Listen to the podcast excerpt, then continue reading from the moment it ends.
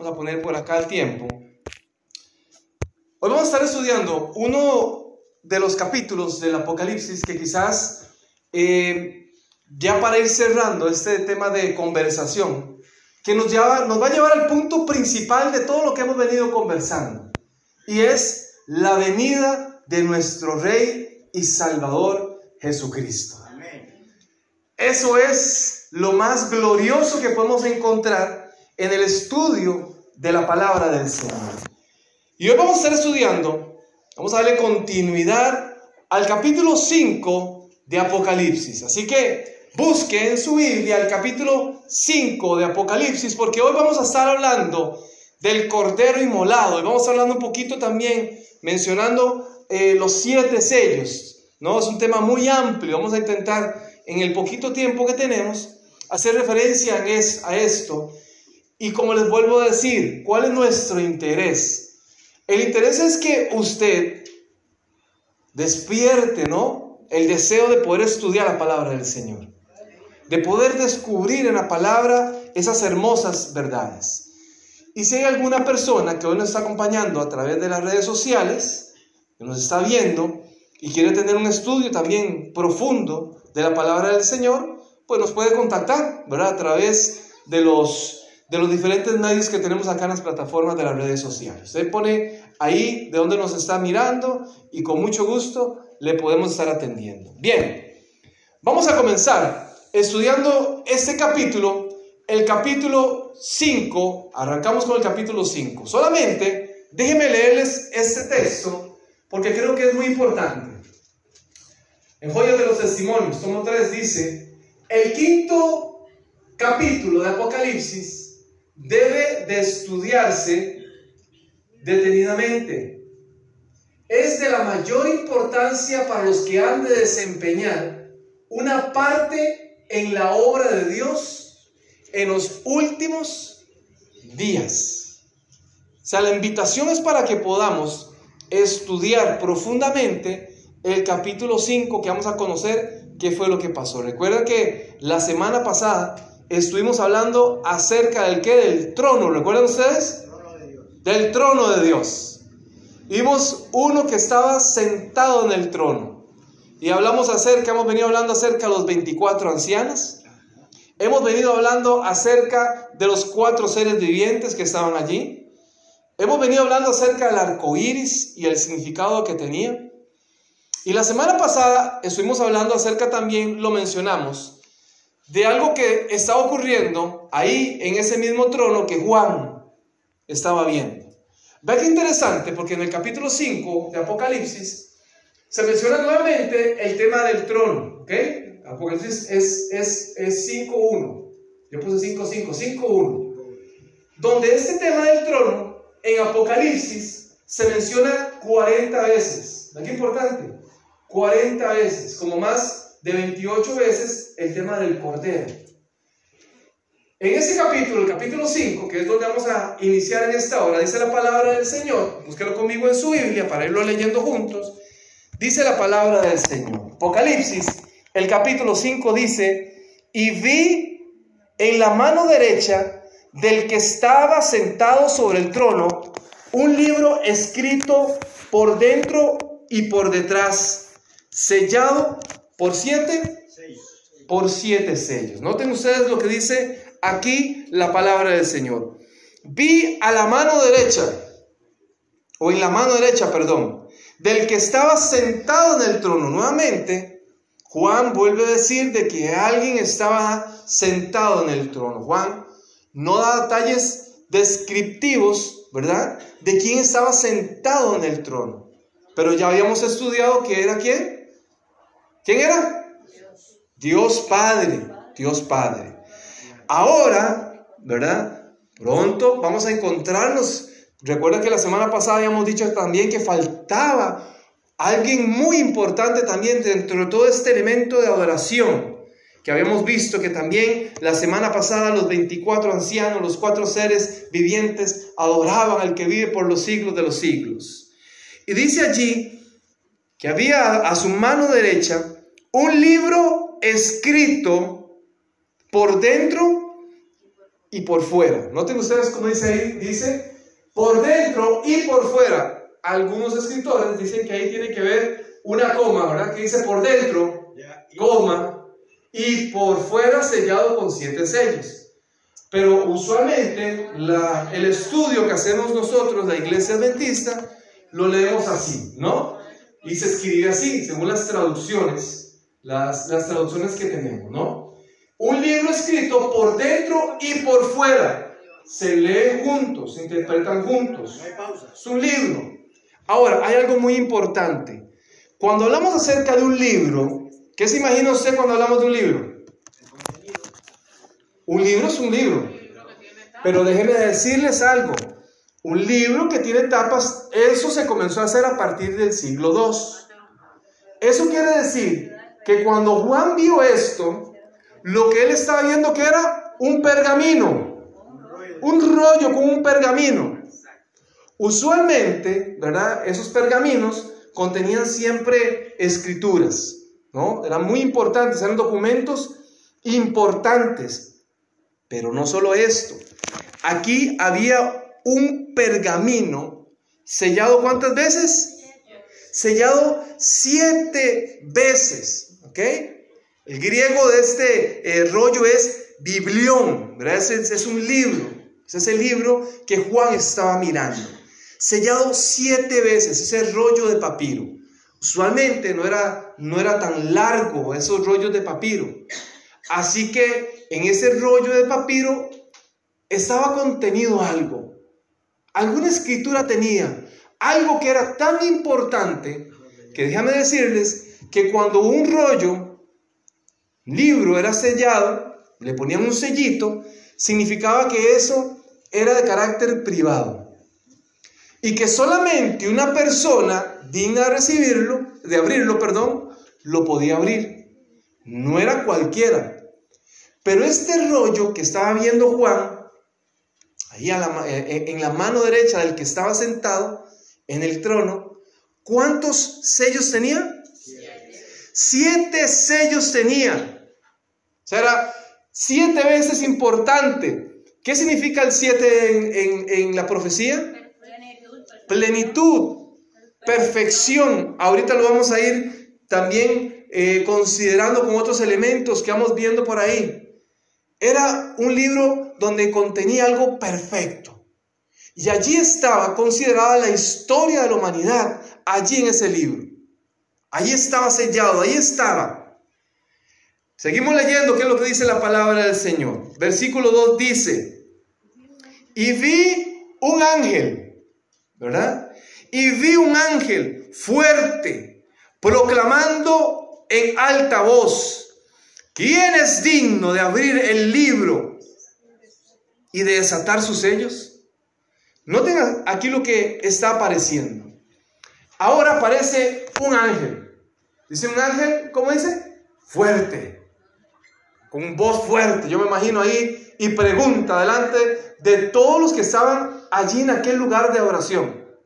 Estamos hablando, recuerden, en el contexto que venimos hablando. Allí estaban los 24 ancianos, allí estaban los cuatro seres vivientes, ahí estaba el Dios Padre sentado en el trono. Juan estaba mirando y aparece aquel ángel y dice, ¿quién es digno de abrirlo, de abrir y desatar los sellos? Versículo 3 dice, y ninguno en el cielo, ni en la tierra, ni debajo de la tierra podía abrir el libro ni aún, ni aún mirarlo. Vea la escena en la que se encuentra aquí eh, Juan, lo que está mirando.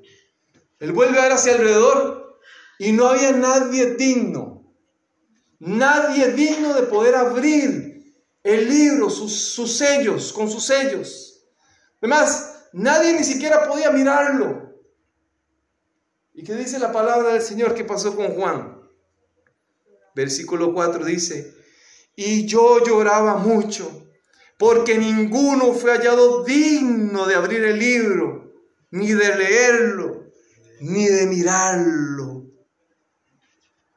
Nadie era digno. Dice que Juan se puso a llorar.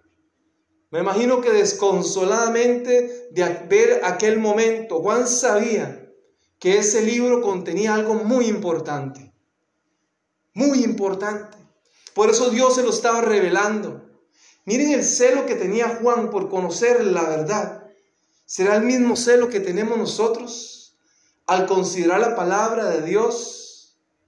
Al vivir de acuerdo a lo que la palabra de Dios nos pide.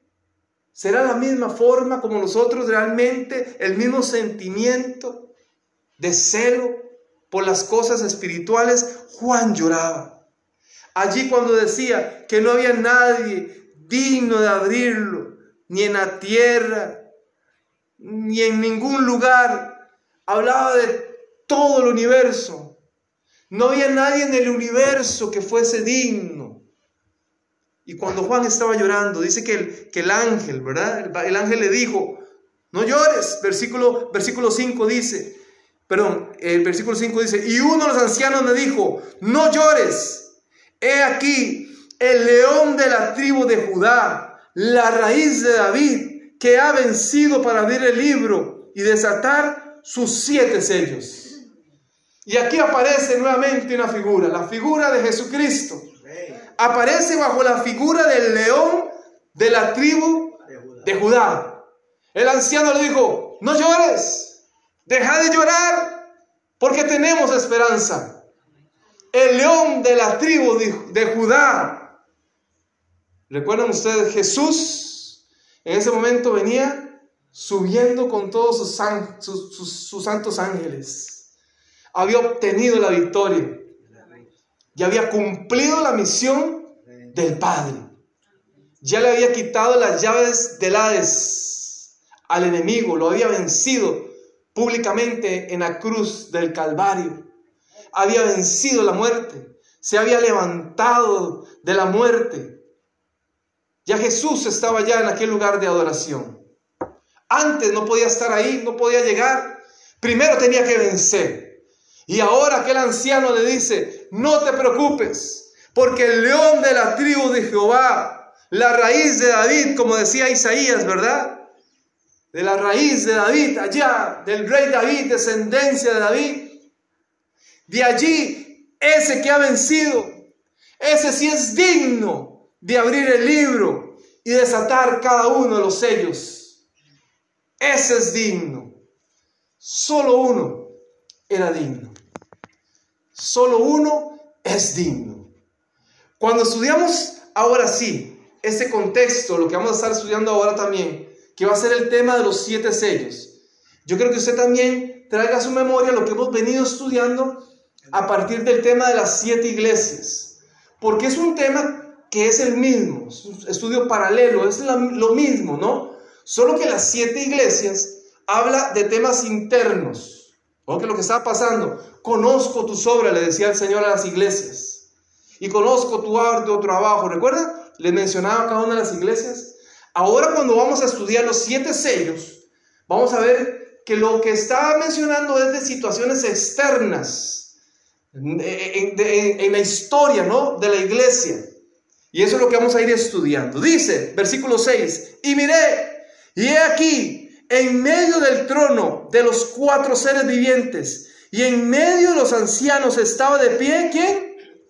Un cordero como inmolado que tenía siete cuernos, siete ojos, que son los siete espíritus de Dios enviados a toda la tierra. Noten ustedes aquí esta, esta flexión verbal, ¿verdad? De inmolado, de la palabra inmolado. Lo que significa ahí es que aquel que en algún momento se sacrificó en el pasado, no hace mucho tiempo atrás, todavía los resultados de su sacrificio hoy siguen vigentes. Aquel inmolado pero noten ustedes lo que dice la palabra. Cuando estudiamos profundamente nos damos cuenta de tantas cosas. Porque el anciano le dijo, el león de la tribu. Y cuando Juan se volvió, ¿qué fue lo que vio? ¿Un león? Ahora un cordero. Ya no era el león de la tribu de Jehová. Ahora era el cordero inmolado. El león fue la forma, representa la forma, ¿verdad? Con poder que Jesús venció.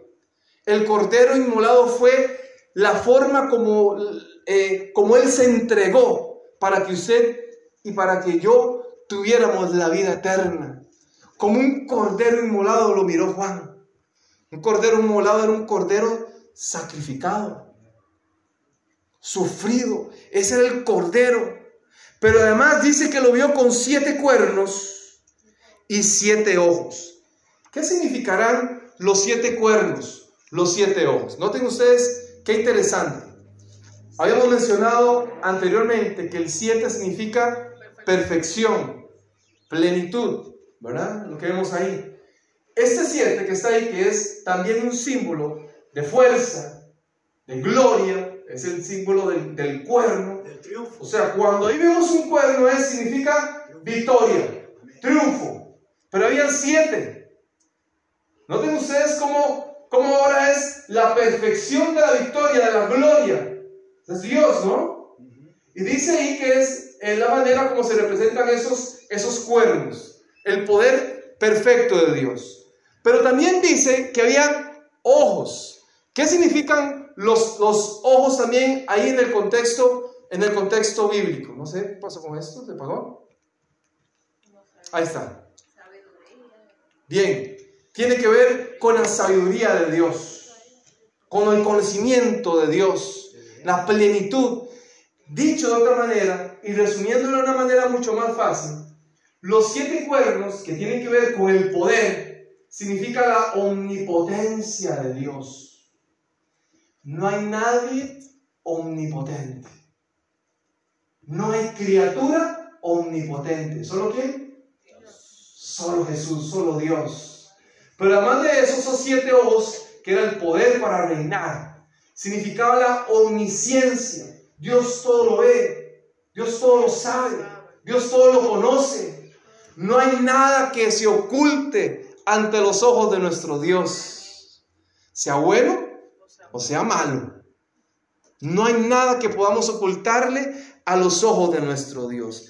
Ahí estaba ese cordero perfecto en poder, en sabiduría y conocimiento. El versículo 7 dice, Él vino y tomó el libro de la mano derecha de aquel que estaba sentado en el trono.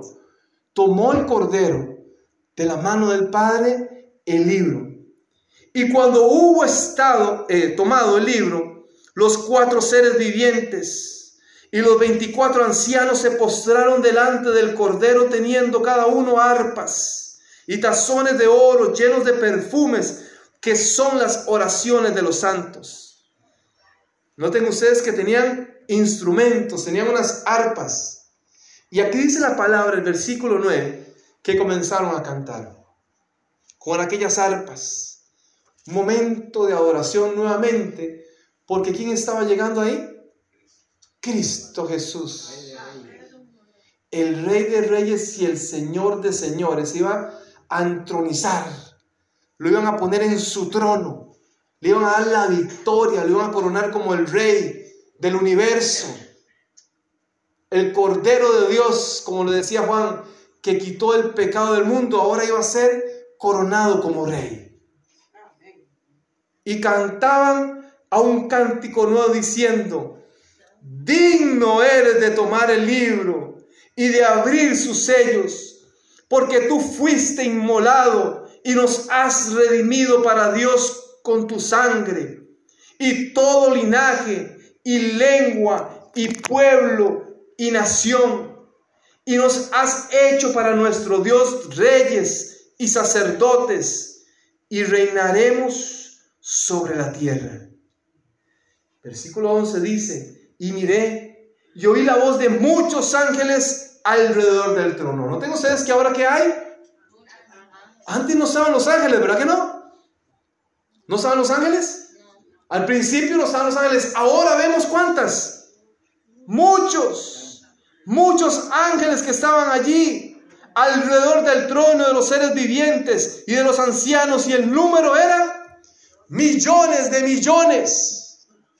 Aquellos ángeles que fueron a recoger a Jesús, a acompañarlo aquí a la tierra para llevarlo allá al cielo, celebrando la victoria, ahora también se unían allá donde estaba el trono de Dios, a celebrar la victoria de aquel que murió, que, los, eh, que, nos, que nos redimió, que venció la muerte, celebrando el nombre de Cristo Jesús. Y decían en alta voz, el cordero que fue inmolado es digno de recibir el poder, la riqueza, la sabiduría, la fortaleza, el honor, la gloria, la alabanza. Qué Dios más hermoso, ¿saben? Hasta que, hasta que me da... ¿Qué fue lo que le ofreció Satanás allá cuando lo estuvo tentando a Jesús? ¿No fue todo esto? ¿Qué fue? ¿Y qué le iba a dar? Él iba a dar todo el reino, todo el poder, el reconocimiento. Y cuando Jesús subió, ahora sí le están diciendo, Señor, tú eres digno de recibirlo, el poder, la fortaleza, la sabiduría, el honor, la gloria, la alabanza. Porque tú venciste. Qué hermoso. Y oía toda criatura que está en el cielo y sobre la tierra y debajo de la tierra, que está en el mar y todas las cosas que en ellos hay, diciendo, al que está sentado en el trono y al cordero sea la alabanza y la honra, la gloria, el poder para siempre jamás. Y los cuatro seres vivientes decían amén. Y los veinticuatro ancianos se postraron y adoraron al que vive para siempre jamás. Vean ustedes allá lo que estaba ocurriendo allá se estaba entronando, estaba poniendo a Jesucristo en su trono. ¿Saben qué estaba ocurriendo en aquel momento de fiesta allá en el cielo, aquí en la tierra? Cuando leemos, buscamos eh, eh, eh, y, leemos profundamente, nos damos cuenta que en ese momento, cuando Jesús estaba allá en el cielo, se estaba, le estaban a él nombrando como el rey de reyes. En ese momento se estaba celebrando la fiesta de Pentecostés. Fue cuando el Espíritu Santo se derramó sobre todos los discípulos, donde el Espíritu Santo se derramó y tenían poder para predicar la palabra, para dar testimonio. Fue en ese momento, cuando Jesús estaba ya entronizado, estaba siendo reconocido como el Rey Supremo sobre todas las naciones.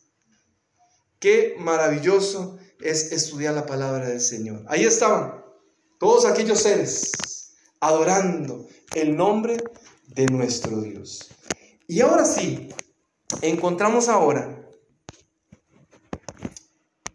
en el capítulo 6 lo que parte de lo que vamos a estudiar en esta, en esta hora y es el tema de los sellos. ¿Qué pasó allí?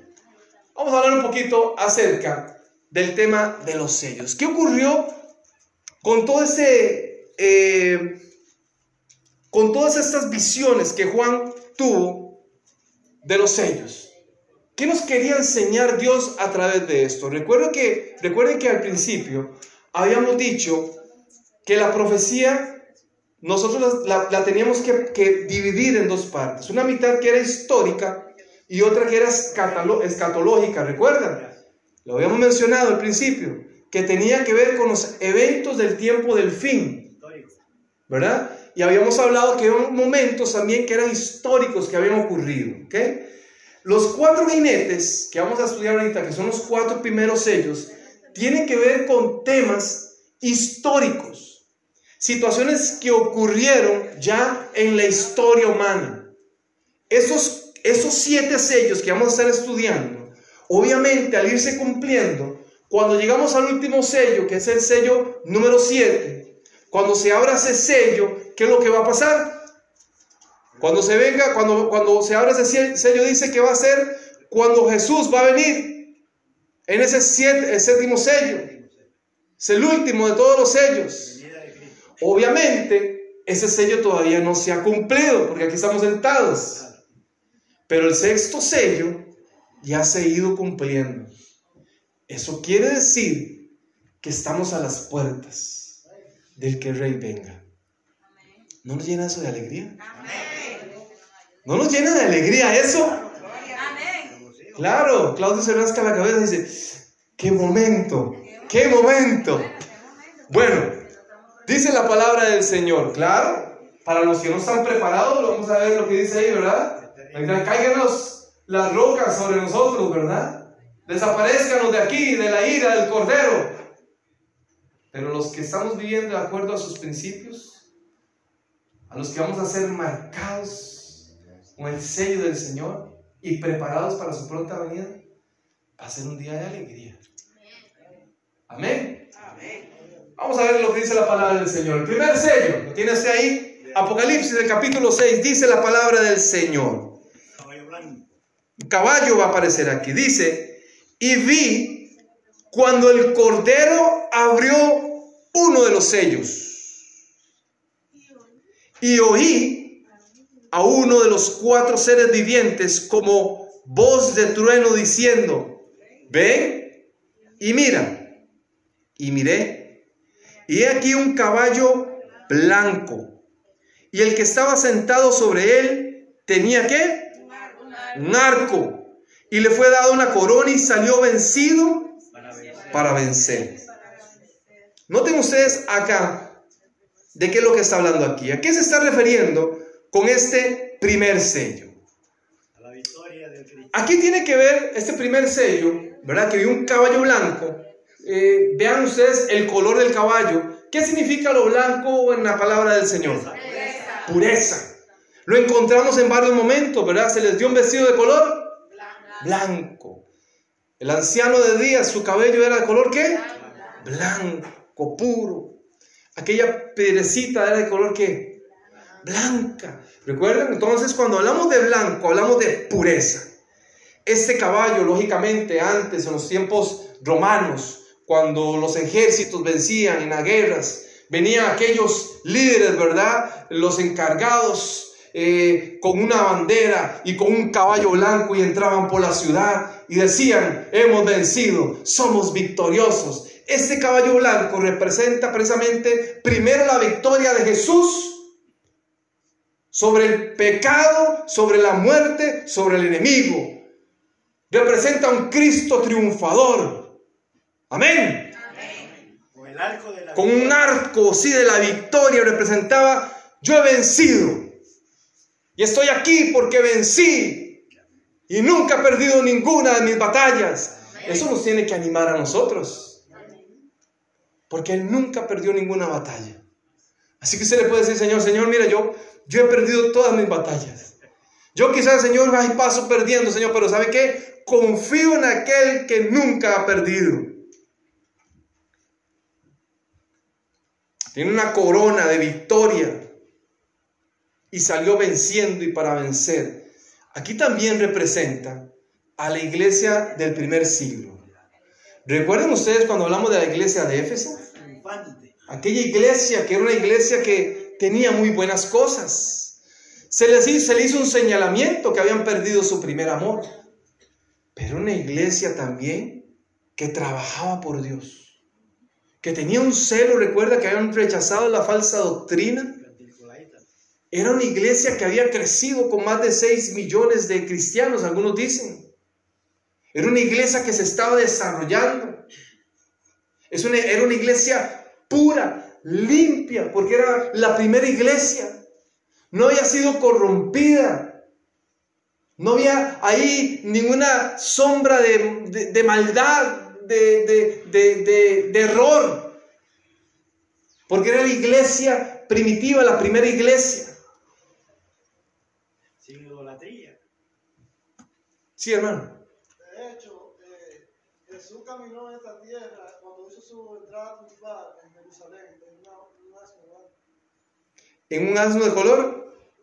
Blanco, no en un caballo, como lo hacían todos, ¿verdad? Y como algunos lo están esperando, como algunos judíos posiblemente lo estaban esperando. Bien, ahí estaba aquel símbolo que representaba aquella iglesia del primer siglo que había vencido pero también representaba al Cordero también que había vencido y vino para vencer. Ahora, el capítulo 6, versículo 3, nos habla de otro segundo sello. El segundo sello dice, y cuando él abrió el segundo sello, oí al segundo ser viviente decir, ven y mira. Y salió otro caballo, bermejo, algunas otras versiones dicen de color rojo. Al que estaba sentado sobre él le fue dado poder de quitar la paz de la tierra y que se matasen unos a otros y le fue dada una grande espada. Noten ustedes aquí ahora lo que está ocurriendo. Ahora aquí el apóstol Juan ve un caballo diferente. ¿Qué significa el color rojo? El color rojo significa sangre, ¿verdad? Yo recuerdo que a nosotros, por lo menos en mi país, en Costa Rica, cuando nos enseñan el, el significado de cada color de la bandera, que es azul, blanca, roja, blanca y azul, nos comienzan a explicar qué significa el azul, el cielo, el blanco, la paz, el rojo, y nos dice la sangre derramada de todos los costarricenses, ¿verdad? Para obtener su libertad. Eso significa un caballo de color rojo. Había muerte, había algo allí que era diferente a aquel caballo blanco. ¿Qué fue lo que ocurrió? Bueno, había un tiempo de persecución. ¿Recuerda que habíamos hablado que había pasado con la iglesia de Esmirna? Que había sufrido persecución, Domiciano, ¿recuerdan ustedes que habíamos hablado un poquito acerca de eso? Habíamos hablado un poquito acerca de, que el año de 303 más o menos al 313, según la, lo que se le había dicho a la iglesia de Esmirna, que iban a tener 10 días, ¿lo recuerdan? De persecución. Y cuando la Biblia dice, cuando hablamos en profecía de 10 días, vamos a, a, a Números, el capítulo 14, ¿lo recuerdan? donde hablan acerca del día por año. Y cuando hablamos y interpretamos acerca de que 10 días eran 10 años, aquella iglesia había sufrido persecución durante 10 años. Cosas tremendas habían tenido que superar. ¿Recuerdan ustedes que habíamos hablado un poquito acerca de cómo la iglesia, y habíamos hablado de un personaje, ¿lo recuerdan ustedes? Que se mantuvo fiel a sus 90 años y que lo quemaron aquellos, aquellos judíos porque testificaban acerca de Jesús. ¿Lo recuerdan ustedes? Habíamos conversado un poquito acerca de todo esto. Y es una comparación lo que se dio en la historia de la humanidad en aquel momento. Una iglesia perseguida, manchada por la sangre. Por supuesto, cuando el enemigo se dio cuenta que aquella iglesia, aquel caballo blanco, estaba creciendo, y eran tantos los cristianos, dicen, no, esos cristianos hay que eliminarlos. Son muchos, son demasiados, se nos están multiplicando. Ahora entonces decidió acabar con la vida de los cristianos. Y comenzó entonces, los cristianos se comenzaron a perseguir, a ser muertos. Y morían los cristianos. Morían los cristianos. Todo por permanecer fieles a la palabra del Señor. Se mataban los unos a los otros y había una gran espada, gran persecución. Mire que estamos hablando de, temas históricos que vivió la iglesia. Que la iglesia vivió y que están registrados dentro de ese mismo contexto. Estamos estudiando estos siete sellos con el mismo eh, paralelismo de lo que ocurrió con las siete iglesias de Apocalipsis. Es lo mismo. Se está estudiando lo mismo, pero de manera externa, qué fue lo que pasó políticamente, religiosamente con esas iglesias.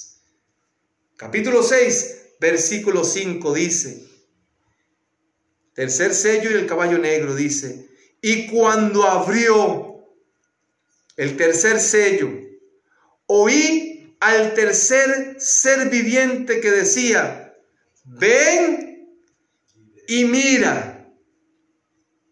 Y miré, y he aquí un caballo negro. El que estaba sentado sobre él tenía una balanza en su mano. Y oí una voz en medio de los cuatro seres vivientes que decía, una medida de trigo por un denario y tres medidas de cebada por un denario. no hagas daño al vino ni al aceite. Ahora hay un caballo de color negro. Si el blanco significa pureza, ¿qué significa el color negro?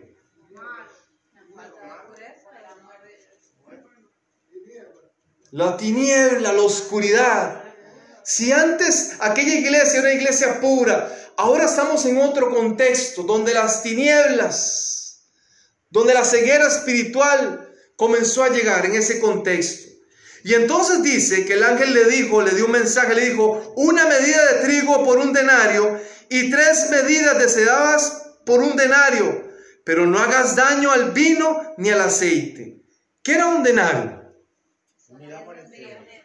El denario era una moneda romana, ¿verdad? Tenía un costo, es lo que equivalía ahora a nuestro, nuestra moneda, ¿no? Acá, el dólar, por ejemplo, aquí en los Estados Unidos. La forma de pago.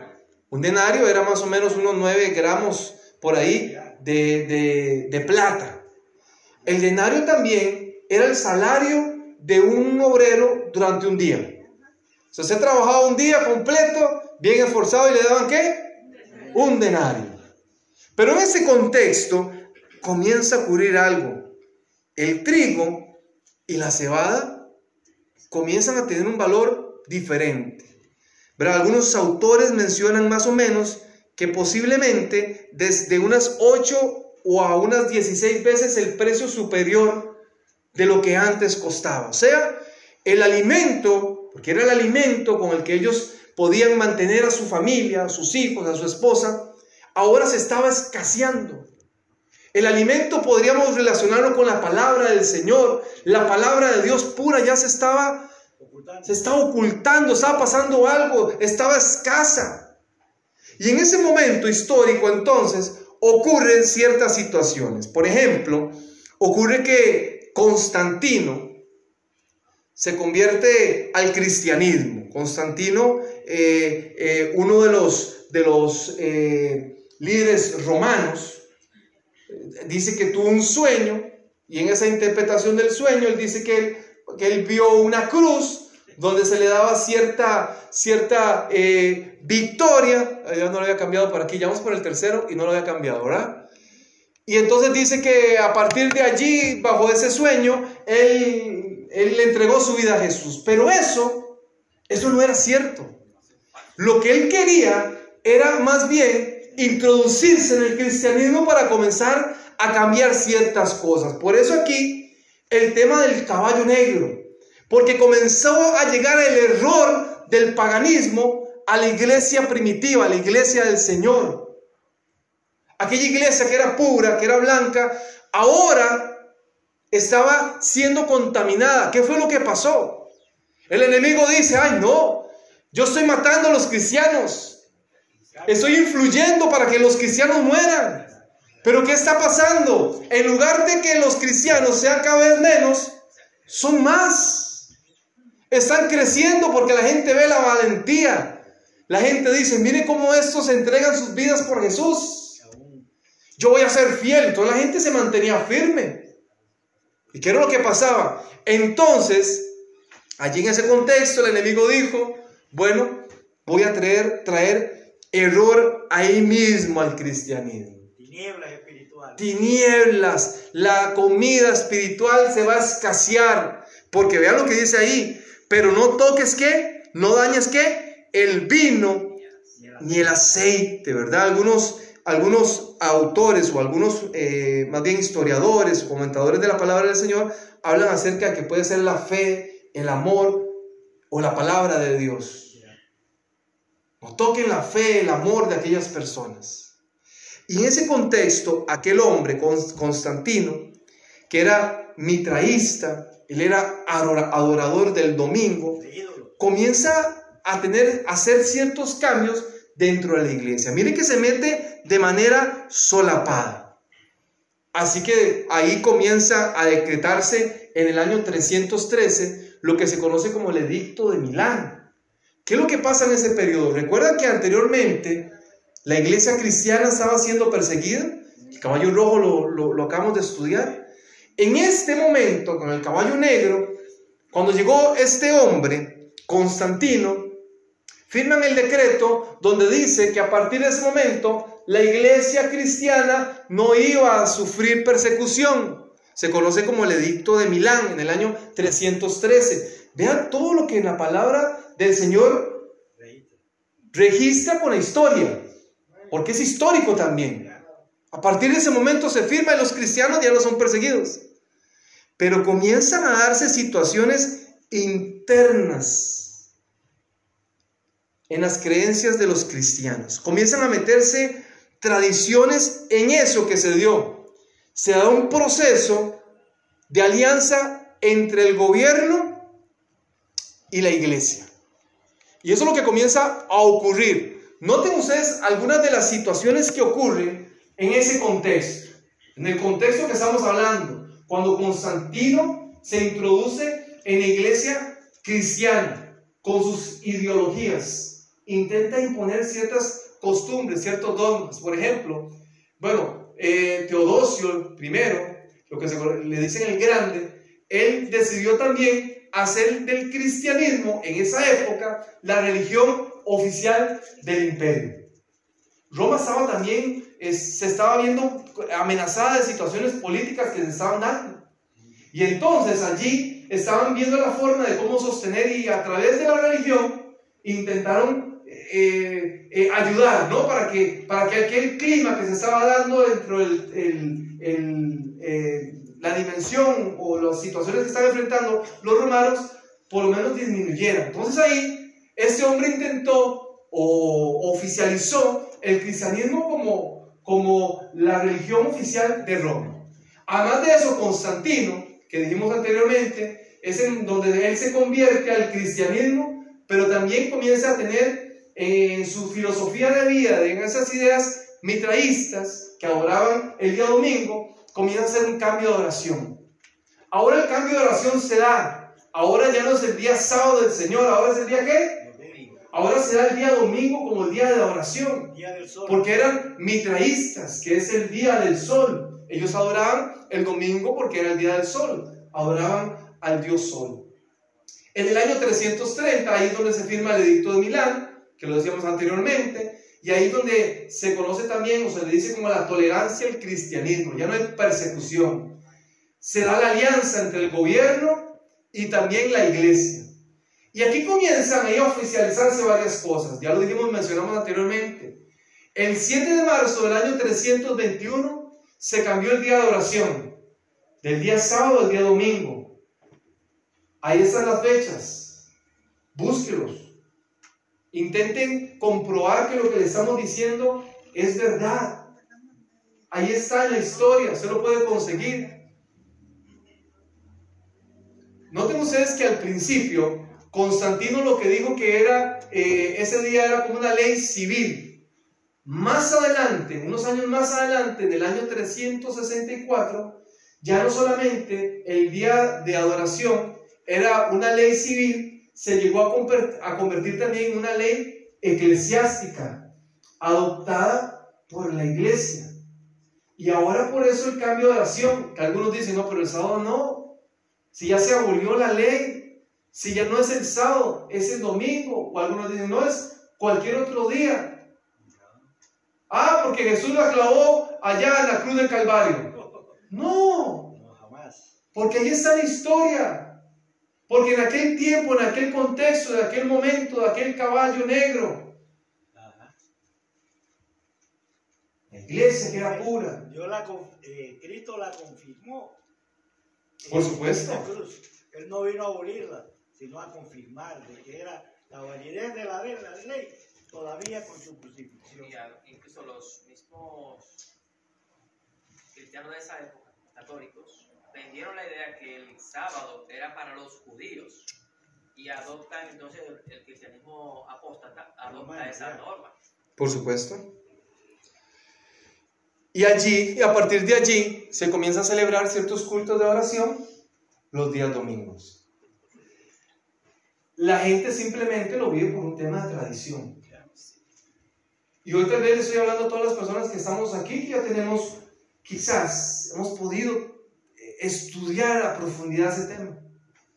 Pero quizás hoy tal vez nos está viendo una persona que todavía no ha tenido la oportunidad de estudiar profundamente que dice, mire, no es que a mí me lo enseñaron así, pero no es un tema de tradición, es qué es lo que dice la palabra del Señor.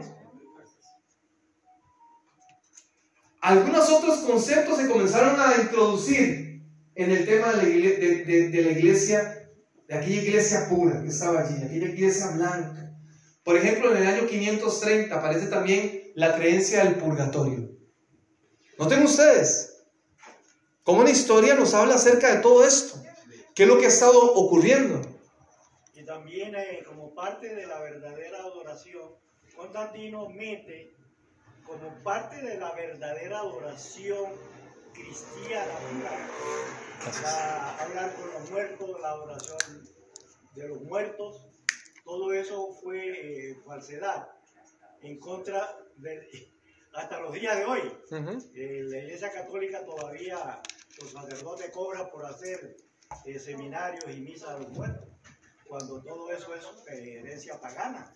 Sí, no, sí, por supuesto no fueron cositas pequeñas. Por lo menos Sudamérica, que fue colonizada por España, eso era lo que enseñaban los, los sacerdotes, de cómo al, al, al, al, difunto tú le hacías una misa, tú cómo hablabas con el muerto, la inmortalidad del alma. Por supuesto. Fue una serie de, de, de impureza idolátrica que metió Constantino dentro de la iglesia pura verdadera se fue introduciendo. Y eso me está adelantando también al cuarto sello, que por ahí viene también el tema. Noten ustedes qué es lo que está pasando. El alma del purgatorio, que decía que el alma tiene que purgar. Entonces tiene que estar en un periodo, en un lugar donde se, se llama purgatorio, que es una idea también muy griega, ¿verdad? Y donde, donde el alma tenía que estar ahí en, una, en un momento especial hasta que ya estuviese más santificado. El limbo era lo que hablaban allá, se hablaba en, Grecia, ¿verdad? Eso es lo que hablaban allá. Entonces esos conceptos se comienzan, a introducir también en, la iglesia, en la, en la, iglesia cristiana, ¿no? Y todo esto la gente entonces comienza a creer en todo esto, por supuesto, porque los líderes lo comenzaban a enseñar. Pero ¿qué es lo que pasa? Seguimos con la historia, porque el sello, los sellos siguen siendo abiertos. Y cuando hablamos de que los sellos siguen siendo abiertos, me refiero al, tema del contexto de lo que estamos hablando, ¿no? Vean, por eso es que, que, Dios nos dejó este, este libro tan hermoso de Apocalipsis, para que nosotros nos enteráramos de que cuando, cuando el apóstol Juan estaba escribiendo esto, allá más o menos eh, eh, antes del 70, cuando eh, por el año 70 después de Cristo, ¿no? Cuando estaba ya en la isla de Palmos, que él estaba recibiendo la visión. Estos hechos no habían ocurrido. Después se fueron cumpliendo. O ya nosotros sí hablamos de la historia, los hechos ocurridos. Pero es lo que se ha ido cumpliendo. Vamos avanzando porque el tiempo nos va ganando, ya el tiempo nos, nos, nos está ganando. Y dice la palabra del Señor, y cuando abrió el cuarto sello, oí la voz del cuarto ser viviente que decía, ven y mira. Y miré, y aquí un caballo pálido, y el que estaba sentado sobre, sobre él tenía por nombre muerte, y el infierno le seguía. Y le fue dada potestad sobre la cuarta parte de la tierra para matar con espada, con hambre, con mortandad y con la fiera de la tierra. Noten ustedes lo que había pasado en el contexto. ¿Recuerdan ustedes que había también escasez de comida? de comida espiritual de la palabra de Dios. ¿Y qué es lo que pasa cuando una persona espiritualmente no se alimenta? Muere. Muere, aquí hay también una muerte que está refiriéndose a una muerte espiritual. La iglesia estaba muriendo espiritualmente, estaba con hambre, había, había mortandad. Pero además de eso, también en este cuarto sello, también se da eh, históricamente lo que se conoce como la Santa Inquisición en el año 1184, donde los cristianos eran perseguidos, otra vez comenzaron a ser perseguidos, pero ahora no eran por los romanos, ahora eran por los mismos cristianos que no compartían ciertas ideologías. Y entonces entre los mismos cristianos que se consideraban cristianos, perseguían a otros y los echaban en la cárcel y los mataban. Los quemaban con antorcha como herejes. Y se comenzaron a dar otras costumbres dentro de la iglesia, las indulgencias, por ejemplo. Había que pagar para recibir el, el perdón de los pecados. Si usted no tenía, entonces tenía que llevar unas cuantas gallinas para que lo perdonaran. Y fue así como la iglesia comenzó a, a enriquecerse a través del pago de las indulgencias. Fue en esa época, en, la- esa, en, esa, en ese tiempo donde el perdón de los pecados se comenzó también A comercializar. a comercializar, pero también se comenzó a hacer costumbre dentro de la práctica religiosa. Y entonces era el sacerdote el que le ofrecía el perdón a la gente. Ya la gente no podía adorar y pedirle perdón a Dios. Ahora teníamos que buscar otro ser humano para poder encontrar el perdón de Dios. ¿Verdad que Son, son temas que hasta hoy todavía se practican donde cuando un ser humano, dice la palabra del Señor, abogado tenemos ante el Padre, ¿quién? Cristo Jesús. Si confesamos nuestro pecado, Él por ser fiel y justo, ¿qué? Nos perdonará, nos limpiará y nos perdonará de todo pecado. Dice su palabra. Si confesamos. Y aquí entonces la gente buscó a un ser humano para que tuviera el perdón de sus pecados. Pero también, además de eso, en ese tiempo de tanta oscuridad también, en ese tiempo de, de- de- de aquel cuarto sello, ¿verdad? Donde vimos aquel caballo pálido. ¿Han visto una persona cuando está media enferma que dice, oye, qué pálida la veo? La veo como amarilla, ¿qué le está pasando? ¿Está enfermita? Le dicen, ¿o está enfermito? No, muy amarillo. La iglesia estaba ahí en- en cuidados paliativos. Se prohibió el estudio de la palabra de Dios. Y que la quemara. Solo algunos tenían el privilegio de poder leerla en latín y de espalda. Algunos sacerdotes. Para gente común como usted y como yo, no había oportunidad de estudiar la palabra del Señor. Había hambre, muerte espiritual.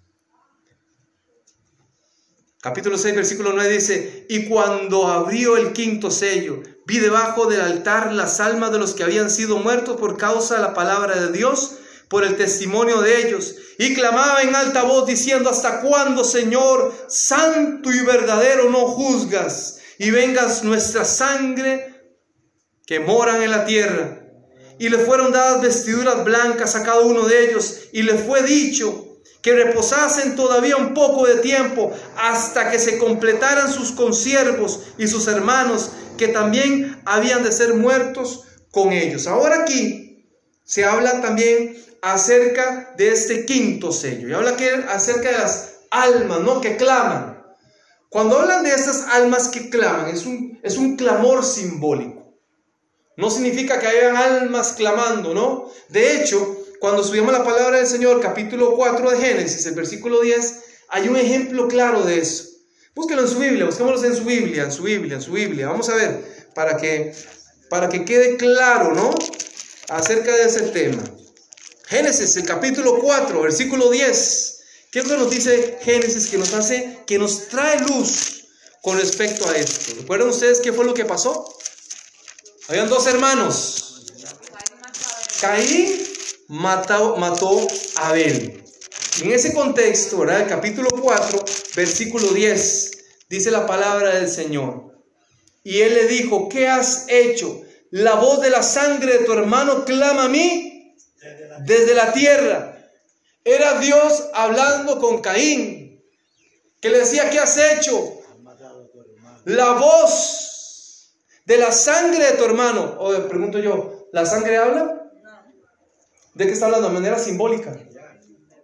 Aquí también en Apocalipsis está ocurriendo lo mismo. Simbólicamente, a todas aquellas personas que habían muerto, de todo lo que hemos venido hablando, de toda la gente que ha sido perseguida y que fue leal, fiel, desde toda la historia de la humanidad. Allí se estaban viendo. Allí Jesús estaba contemplando ahí, Él estaba diciendo, todas esas personas que están aquí, algún día se levantarán. ¿Ven que dice que ahí estarán durmiendo por un tiempo? Pero que se les dará qué? Vestiduras blancas. Se les iba a dar esas vestiduras, fueron, fueron dadas vestiduras blancas a cada uno de ellos. Porque se les reconocía que en algún momento se iban a levantar también y que iban a reinar con su Dios por la eternidad. Aquí también nos habla acerca de que en este quinto sello nos habla acerca de que Dios quería llenar de esperanza a todos aquellos que estaban sufriendo persecución. En aquel contexto, a todas aquellas personas que estaban sufriendo, que estaban viviendo un tiempo difícil por, por, permanecer fieles. Él decía, en algún momento también se hará justicia y ustedes recibirán, una hermosa promesa, un vestido de pureza. Hermoso, ¿no? Seguimos leyendo lo que dice la palabra del Señor. Capítulo 6, versículo 12 dice, y miré y cuando él, pues bien, ¿verdad? No me he brincado ninguno.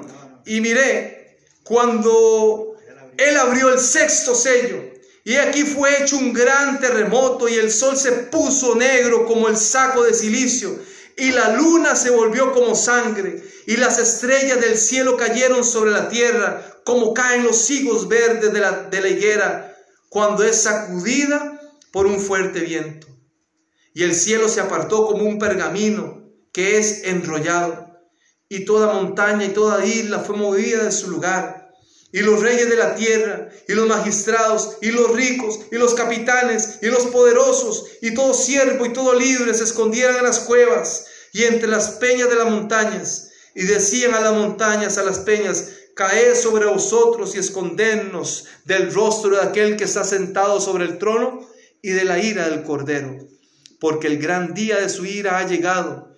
¿Y quién podrá sostenerse de pie? Noten ustedes ahora el contexto de algunas cosas que habíamos hablado también. ¿Recuerdan ustedes en aquel sermón profético?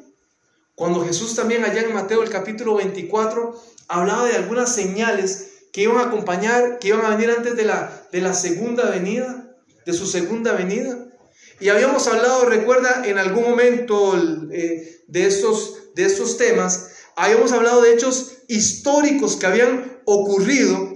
Eh, por ejemplo, habíamos hablado del día 19 de mayo de 1780. ¿Recuerdan ustedes de aquel día de oscuridad que hubo? Hablamos también en algún momento, si usted no lo ha visto, puede ver los videos que tienen acá, que quedaron acá en YouTube, de la caída de las estrellas del 13 de noviembre de 1833. Aquí está hablando de eventos históricos que han ocurrido. Hablamos, por ejemplo, de esos terremotos, el terremoto de Lisboa. Hubo un terremoto también que creo que fue el de Lisboa 8.5 a 9, creo que fue el, en, en, Chile, creo que fue el, el terremoto más fuerte que ha habido, que ha llegado a los 9.5 históricamente. Terremotos y situaciones que dicen Jesús está a la puerta. Ocurrieron. Pero queda un sello. Y ese sello es el sello más largo. Se tiene que estudiar en su casa. Yo nada más le voy a dar aquí la introducción para que usted llegue a su casa a estudiarlo. Porque si no, aquí vamos a hacer vigilia. Porque es extenso el capítulo 7. ¿Lo tenemos? Vamos a buscar en nuestras Biblias. 7, 8. Eh, perdón, capítulo 8.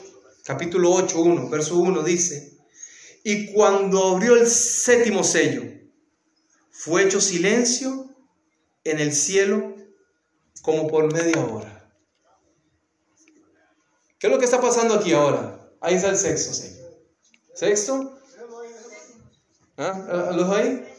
Para que le tome foto. Eso, eso lo tienen aquí los muchachos por si ustedes quieren la, información De todas las presentaciones están acá. Recuerda que nos había prometido, pero están aquí, yo lo tiene. Usted dice Aarón, Aarón la tiene, se la puede conseguir.